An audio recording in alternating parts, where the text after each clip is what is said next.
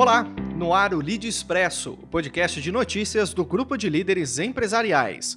Eu sou João Amaro e te trago agora as principais notícias deste início de semana.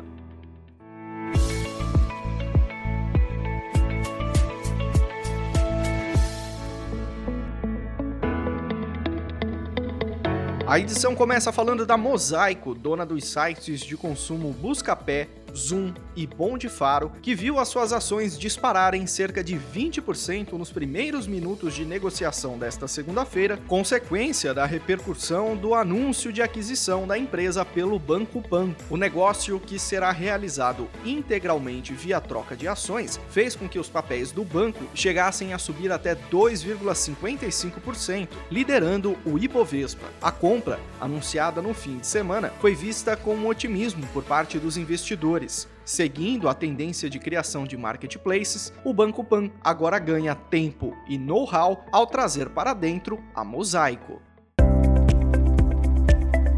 Começou a valer nesta semana o novo teto de transferência de valor pelo Pix. Ele será válido apenas no período noturno, das 8 da noite às 6 da manhã, mas poderá ser modificado pelo cliente. O limite é de mil reais e vale para pessoas físicas, incluindo mês, e também para TEDs, transferências entre contas do mesmo banco e cartões de débito. Caso haja pedido de alteração de limite, ele deverá ser solicitado entre 24 e 48 horas antes antes do uso, como forma de inibir o roubo de valores em caso de sequestros relâmpago. Essa é uma das medidas estabelecidas pelo Banco Central para garantir maior segurança na prestação de serviços de pagamento, especialmente por meio do Pix.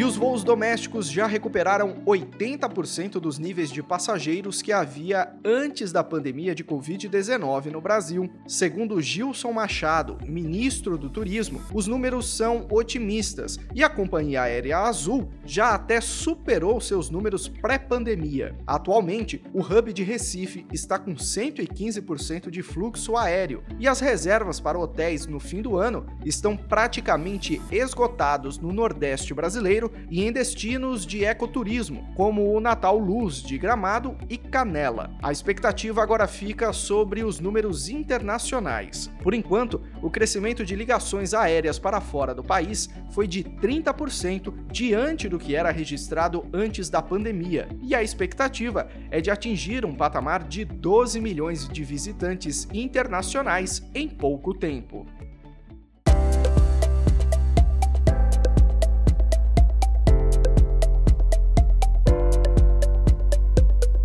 Em prévia operacional do terceiro trimestre de 2021, o Banco Inter mostrou crescimento de 94,4% no número de clientes na comparação anual. Hoje, o banco tem base de 14 milhões de clientes. Além disso, o Inter também manteve a sua provisão para perdas em 2,5% da carteira de crédito ampliada, contrariando especulações de que haveria uma provisão extra para perdas com inadimplência. O banco também viu o volume transacionado em cartões subir de 5,2 bilhões para 11,6 bilhões de reais, um salto de 124,7%. O Inter Invest, frente de investimentos, cresceu 83% na comparação anual, chegando a 1,8 milhão de investidores, o equivalente a cerca de 13% da base total de clientes do Inter.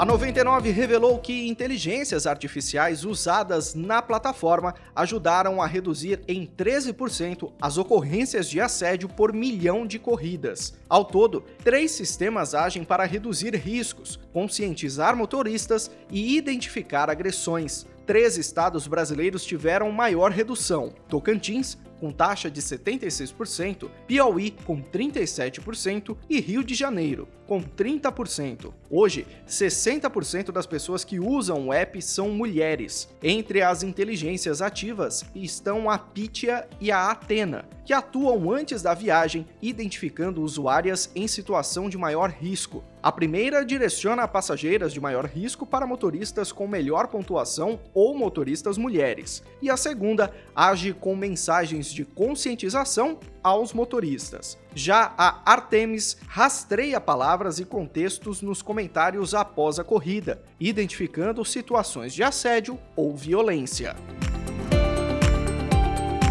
Encerramos por hoje, mas logo estaremos de volta com muito mais notícias. Continue bem informado acessando o portal leader.inc. Ouça também outras edições do Lead Expresso nas principais plataformas de streaming. Lead, quem é líder participa, quem é líder se informa.